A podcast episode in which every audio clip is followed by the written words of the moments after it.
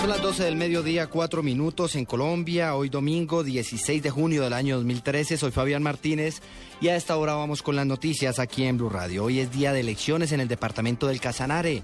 Eh, los ciudadanos de dicha región elegirán nuevo gobernador. Las autoridades aclararon un posible delito hace pocos minutos, un delito contra el sufragio con un software que comisó el CTI de la Fiscalía. Y los detalles de esta noticia y cómo avanza esta jornada electoral atípica. José Patricio Solano.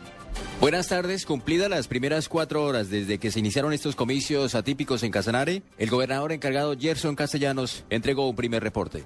Tranquilidad total en todo el departamento. Frente a una alarma ante un posible delito contra el sufragio, el delegado de la registraduría Cibel, Antonio Acosta, aclaró lo ocurrido. El CTI de la Fiscalía General de la Nación, quien en cadena de custodia tenía el mencionado elemento y se hizo apertura de él en presencia de la Procuraduría General de la Nación y con funcionarios de la firma subcontratista de la registraduría encargada de la transmisión de los datos y se comprobó que efectivamente era una actualización al software que no, no había podido ser transmitida para el municipio de Sácama. La afluencia de ciudadanos a las mesas de votación es baja a esta hora. La temperatura ambiente es alta, bastante soleada hasta el momento. En Yopal, José Patricio Solano, Blue Radio.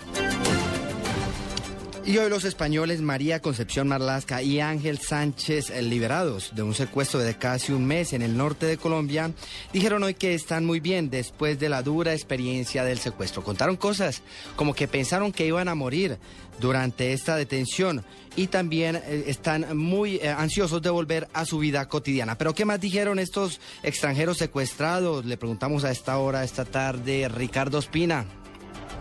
Hola, buenas tardes. Acaba de terminar el encuentro muy breve con la prensa de María Concepción Marlasca y Ángel Sánchez, como usted lo ha dicho, se realizó en el norte de Bogotá, en la embajada de su país, aquí en Colombia.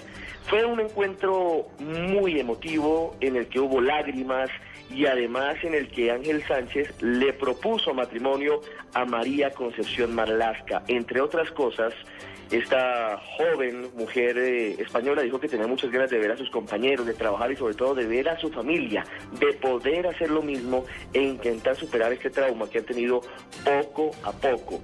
Entre tanto, Ángel Sánchez dijo que la idea es que ahora vuelvan a ser paulatinamente personas normales, con objetivos, con sueños y con ilusiones.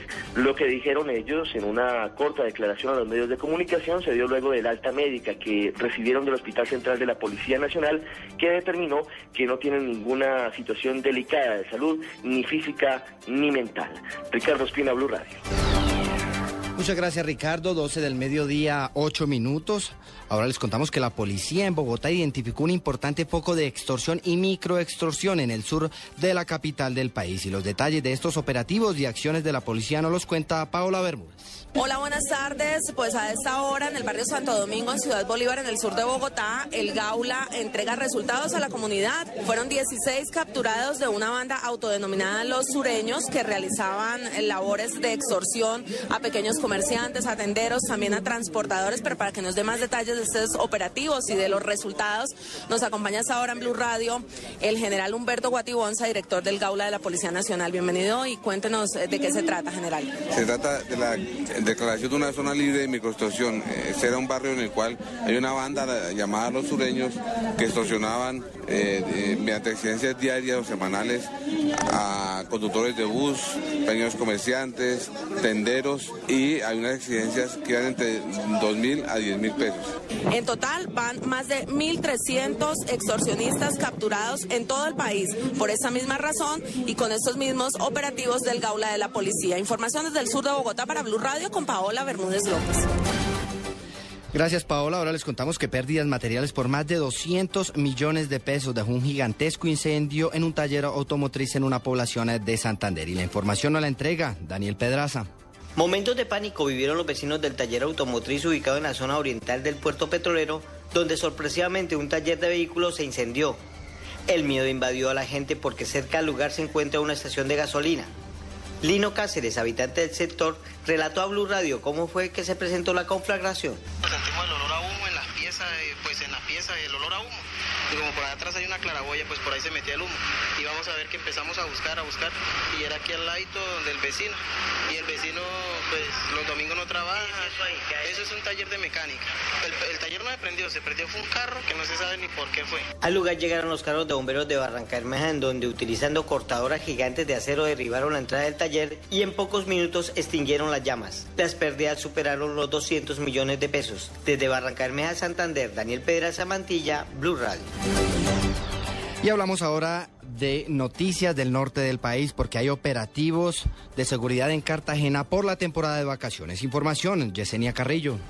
Para garantizar la seguridad de turistas que llegan a Cartagena durante la temporada vacacional, desde hoy la policía ha desplegado cinco puestos de control en las entradas y salidas de la ciudad con la presencia de 450 uniformados. Los controles tendrán pruebas de alcoholemia, control de velocidad y charlas educativas por tierra, aire y mar para quienes viajen hasta las islas. Estos operativos se extenderán hasta el 7 de agosto. En Cartagena, Yesenia Carrillo, Blue Radio. Muchas gracias Yesenia. Ahora hablamos de noticias políticas porque continúa la guerra de vallas en Antioquia. Esta vez apareció una a favor del presidente Juan Manuel Santos y de esta noticia nos habla Beatriz Rojas. Una nueva valla genera polémica en la capital antioqueña. Esta vez es una valla que confronta al presidente Juan Manuel Santos con el expresidente Álvaro Uribe Vélez. En la valla se puede apreciar a mano izquierda, muy sonriente, al presidente Juan Manuel Santos y a mano derecha al expresidente Álvaro Uribe Vélez, señalando con una de sus manos. En el medio de la valla se puede apreciar un letrero que dice, adivinen quién hará la paz. También hay en la valla un mapa de Colombia, en donde se puede leer no más guerra, no más víctimas. En la parte inferior de la valla se lee que es un proyecto contra toda forma de victimización. La valla apareció el pasado viernes y estará instalada en esta en este lugar en la autopista sur que conduce de Medellín hacia el municipio de Itagüí. Permanecerá instalada ahí los próximos 30 días. La empresa de publicidad asegura que esta valla cumple con todos los requisitos de ley. Esta es la información con Beatriz Rojas, Blue Radio. Gracias Beatriz, 12, 12 de la mediodía aquí en Colombia y ahora hablamos de información deportiva porque hoy será una tarde dominical de fútbol. Por un lado, dos partidazos de la Copa Confederaciones, además de los juegos del grupo del fútbol profesional colombiano. Información que nos amplía a esta hora. Luis Felipe Jaramillo, buenas tardes. Hola, muy buenas tardes, bienvenidos a la información deportiva aquí en Blue Radio. Hoy continúa la Copa Confederaciones de Brasil, torneo que empezó ayer con una clara victoria de los locales sobre Japón, tres goles por cero. Programación de hoy es la siguiente. Italia se medirá a México a la 1 y 30 de la tarde. Empezará esa transmisión. A las 2 rodará el balón. Y a las 5, un partidazo para no perderse. España, actual campeona del mundo, campeona de la Eurocopa, enfrentará a la campeona de América, la selección uruguaya de fútbol. Ese partido será a las 5 de la tarde. Ambos encuentros de hoy se podrán escuchar aquí en las frecuencias de Blue Radio y verlo en simultánea, obviamente, con el sello del Gol Caracol. En el fútbol colombiano se abrió el cuadrangular AE con triunfo contundente de Millonarios sobre el Once Caldas en el Estadio El Campín por cuatro goles a dos. A segunda hora, el Cali recuperó un punto valiosísimo el minuto 90 más dos de reposición. Le logró empatar un partido que había empezado ganando el Independiente Santa Fe con anotación de Jefferson Cuero. El gol azucarero lo hizo Murillo, como decíamos, al minuto 90 más dos de reposición. Hoy se complementa la fecha con dos partidos. El Deportivo Pasto recibirá a Atlético Nacional y el Itagüí en su estadio al Deportes Tolima. Tarde y noche de fútbol. Toda la información la tendrán ustedes aquí con el combo deportivo de Blue Radio. Feliz tarde. Muchas gracias Luis Felipe y cerramos con esta información. Hinchas de los equipos de Millonarios, Santa Fe y América se reúnen en Bogotá para estrechar lazos de amistad con las comunidades de Suba y otras localidades. Información a esta hora, Carolina Ardila.